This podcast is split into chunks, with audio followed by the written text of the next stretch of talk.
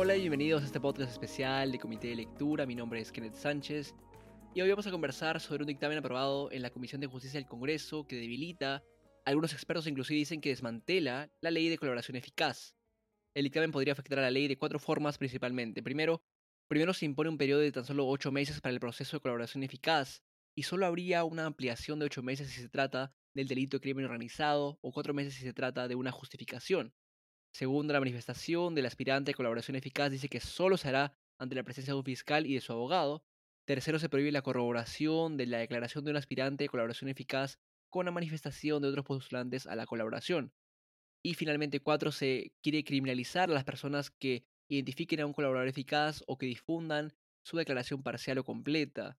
Y cuando el autor es funcionario público, la pena sería mucho mayor.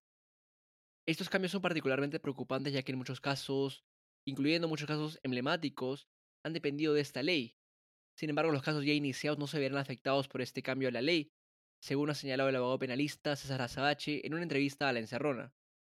Este dictamen, dicho sea de paso, fue propuesto en el Congreso anterior por la congresista María Teresa Cabrera de la bancada Podemos Perú y ahora será debatido en el Pleno del Congreso después de su aprobación en la Comisión de Justicia. Para conversar más sobre este preocupante dictamen estoy acompañado por la penalista Liliana Calderón y por Samuel Rota, director ejecutivo de Proética. Para comenzar, Liliana nos comentó un poco sobre la naturaleza de la colaboración eficaz y sobre el primer punto de este dictamen, la reducción en el tiempo para corroborar una declaración. Lo primero que creo que es importante comentar es que el instituto o la institución de la, colaborador, la colaboración eficaz, digamos, tiene que tener una naturaleza suficientemente elástica. Es decir, los aspirantes, quienes se presentan a dar algún testimonio, eh, lo hacen para empezar en, un ánimo o en un ámbito de confianza. Entonces, se acercan, ¿no? revelan información al, del Ministerio Público y ya luego el Ministerio Público, cuando toma la versión, cuando recoge la versión, tiene que entrar a la etapa, ¿no es cierto?, de corroboración de la información.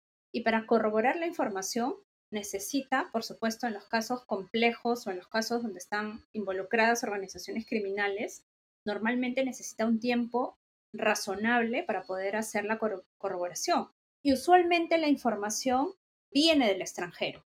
Ya por lo menos hemos visto en estas experiencias que hemos tenido que se ha tenido que pedir información de otros países, ¿no es cierto? Información bancaria, información que además está alojada en otros, digamos, en otros países, ¿no? Que tienen sus propias normativas. Entonces hay que pedir autorizaciones y eso, por supuesto, no es algo sencillo, es algo complejo. Entonces, si la fiscalía tiene un tiempo demasiado corto, no va a alcanzar jamás la corroboración. Y si no alcanzas la corroboración, ningún acuerdo va a pasar el filtro de legalidad ante el juez. Y probablemente quede ahí, con el riesgo de exponer a la persona que se atrevió a dar información y con el riesgo de desestabilizar su propio caso, ¿no? Desde, desde la fiscalía. Liliana también nos comentó sobre un segundo punto de este dictamen, la obligación del aspirante a colaborador eficaz a dar su manifestación frente a su abogado. El principio debería ser que el aspirante a colaborador se acerque al Ministerio Público en las condiciones en las que él o ella se sientan más cómodos. Si se siente cómodo, seguro con el acompañamiento de un defensor de su confianza, pues no hay ningún impedimento para hacerlo. Pero lo que está mal es invertir la regla, es decir, que sea un requisito estar presente con un abogado. No es, digamos, un incentivo, yo creo que más bien es una barrera para eh, aspirantes, ¿no? En esa misma línea también me comentó sobre otro cambio que puede ser gravísimo, la prohibición de que las declaraciones de aspirantes a colaboradores eficaces puedan ser corroboradas por lo dicho por otros aspirantes. Con este recorte, ¿no? De los, digamos, del ámbito de aplicación de la colaboración, ya el fiscal no va a poder recurrir a la información de otro testigo. Ni de repente otro testigo eh, brinda, ¿no? Una determinada, un determinado testimonio que se complementa con este segundo aspirante. Ya no vamos a poder hacer eso, o sea, ya no va a, va a poder haber cruce de información. Entonces, el fiscal se tendría que limitar a lo que ese testigo o ese colaborador o aspirante señala y marcar una línea de investigación, de corroboración, pero le estás cortando la otra posibilidad, o sea, estás cortando la posibilidad de que pueda contrastar otros testimonios y de pronto encontrar una ruta más sencilla para corroborar lo que están diciendo. Eso por el lado legal. También conversamos, como les comenté al inicio, con Samuel Rota, director ejecutivo de Proética, quien nos dijo que estaba preocupado por este dictamen y señaló que este podía ser el inicio de un pacto de corruptos como el que hay en Guatemala. Bueno, estamos muy preocupados. Em, nos parece que es una amenaza muy seria a eh, el instrumento que significa la colaboración eficaz dentro de los procesos eh, de investigación y sanción contra la corrupción, el crimen organizado. Nos preocupa también que eh, este dictamen esté siendo impulsado por un conjunto de actores eh, que representan a líderes políticos y organizaciones que están siendo investigadas o, que están en procesos de investigación y, o a punto de, entrar a, juicios. Eh, ¿Por qué?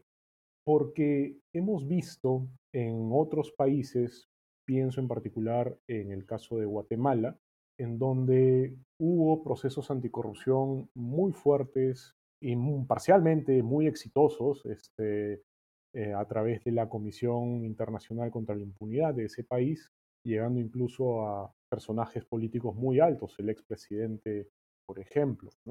Y sin embargo, hubo una respuesta muy, muy fuerte, un contraataque muy hostil, eh, muy agresivo de los políticos, los empresarios, funcionarios que estaban siendo investigados en distintas causas, articularon eh, intereses y contraatacaron al punto de que eh, la CICIG cerró y actualmente los fiscales y los jueces que fueron sus contrapartes en el sistema judicial guatemalteco, pues han tenido que huir del país y la Fiscalía Especial contra la Impunidad que se creó para el efecto ahora está siendo desmantelada. Entonces, este, a esto en ese país se le llamó el Pacto de Corruptos y a nosotros nos preocupa que estemos ante los primeros pasos, aún torpes, pero primeros pasos, el asomo de un pacto de corruptos peruanos.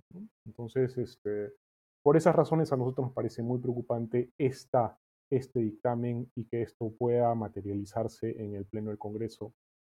Finalmente, Samuel también mostró preocupación ante un aspecto específico del dictamen, la criminalización de aquellos que difundan la declaración del colaborador eficaz, ya sea parcial o completa, lo cual puede ser muy peligroso para la prensa y ha sido catalogado como inconstitucional por algunos abogados este dictamen no es un debilitamiento de la colaboración eficaz, este dictamen es, una, es un desmantelamiento del instrumento, ¿no? es una inutilización del instrumento de la colaboración eficaz. ¿no? Y esta parte eh, que tiene que ver con la criminalización de quien difunda los contenidos de la colaboración eficaz es probablemente la más este, eh, grosera. Es además abiertamente inconstitucional. Esto si es que llega a aprobarse en, su estado actual este dispositivo, va a tener que ser contestado por el tribunal y descartado, descartado por el Tribunal Constitucional porque está yendo contra un elemento clave de un sistema democrático, de nuestros principios constitucionales, que es la libertad de expresión y de información. Entonces, este, pero no por ello, nuevamente, deja de ser muy agresivo, muy grosero y muy peligroso para periodistas principalmente, pero también para los operadores de justicia o para los abogados de algunas de las partes que puedan participar en, eh, o a quienes se les pueda atribuir alguna filtración. Bueno, eso es todo el tiempo que tenemos aquí en este podcast especial de Comité de Lectura. Muchas gracias a Liliana y a Samuel por su tiempo para estas entrevistas. Yo soy Kenneth Sánchez y nos veremos en un próximo podcast. Hasta luego.